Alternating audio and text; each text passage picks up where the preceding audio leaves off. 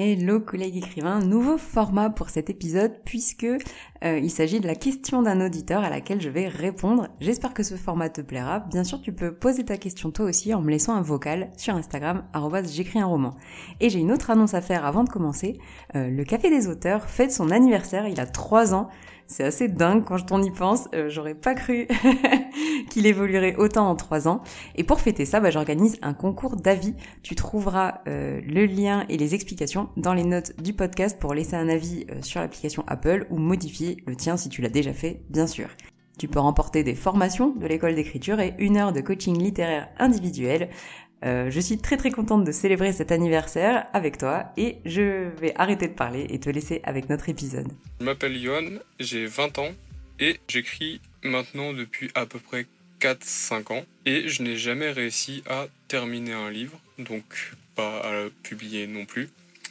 Et l'une des raisons de ce souci étant que je suis actuellement étudiant qui plus est en alternance et ça me remplit pas mal mon emploi du temps et il y a des périodes où j'ai un peu plus de devoirs ou euh, plus de choses à faire qui font que pendant une semaine ou deux, je n'ai absolument pas le temps d'écrire du tout, pas le moindre mot.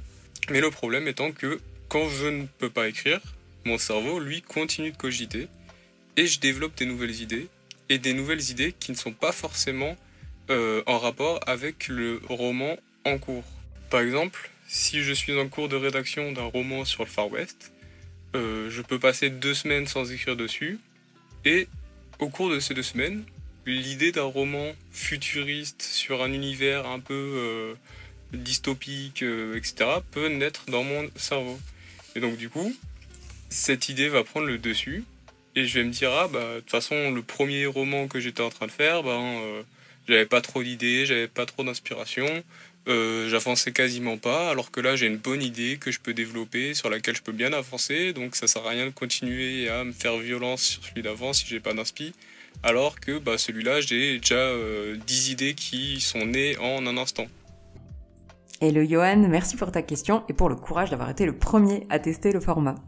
Euh, dans, ton message, il y a plusieurs choses. La première que j'entends qui concerne pas forcément le fait que tu es étudiant et en alternance avec très peu de temps libre, c'est euh, ce que j'appelle le syndrome de Peter Pan des écrivains. À savoir que quand on est en train d'écrire notre roman, euh, et ben c'est un peu pénible, voilà. Euh, parfois on n'a pas d'idée, parfois on n'a pas d'énergie, parfois on n'a pas le temps. Et du coup, tout ce qui n'est pas notre roman va nous sembler plus tentant, plus exotique.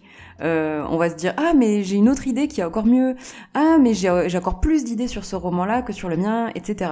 En fait, le Peter Pan des écrivains, c'est un petit peu celui qui va de projet en projet et euh, comme tu le dis bien, qui ne finit jamais un roman parce que dès que ça devient difficile, il abandonne. Alors évidemment, je sais que c'est pas forcément euh, volontaire, c'est surtout parce qu'on manque de temps, etc. Mais c'est un petit peu ça l'idée qu'il y a derrière, c'est de fuir les difficultés, euh, et comment on fait pour guérir un peu ce syndrome de Peter Pan? Bah, Tout simplement, on essaye d'ignorer ces fameuses idées euh, bien tentantes et on se met sur notre roman. Alors évidemment, ça, c'est la théorie. Dans la pratique, bah, c'est pas forcément évident, comme tu le dis, t'as pas beaucoup de temps, etc. Moi, ce que j'aurais tendance à te conseiller, euh, ça serait déjà d'essayer d'écrire au moins, par exemple, avec une certaine régularité, quelle qu'elle soit, peut-être une fois par semaine, une fois toutes les deux semaines, mais juste pour contrecarrer ces idées géniales qui se présentent à toi en permanence, alors je sais que c'est pas évident, euh, et euh, de te rester concentré sur ton roman. Il y a d'autres moyens de garder un petit peu en tête notre roman qui sont un peu sympas, de s'entourer, euh, de le mettre un petit peu partout, par exemple de mettre une affiche chez nous en rapport avec notre roman, un fond d'écran en rapport avec notre roman, mais pour bien imprimer à notre cerveau que c'est ça notre projet en cours. Il y a aussi autre chose que je te conseillerais si tu veux bien, ça serait par exemple de rejoindre une communauté d'auteurs comme celle des auditeurs, il y a le lien dans les notes du podcast, où on a une partie râlerie, et régulièrement sur les râleries, eh bien il y a des auteurs qui viennent dire ah là là, mon roman euh, se est à un certain niveau d'avancement, mais moi j'ai plein d'idées qui viennent me harceler euh, et qui viennent râler pour ça. Et rien que ça, bah des fois ça fait du bien et ça aide à les ignorer plus facilement.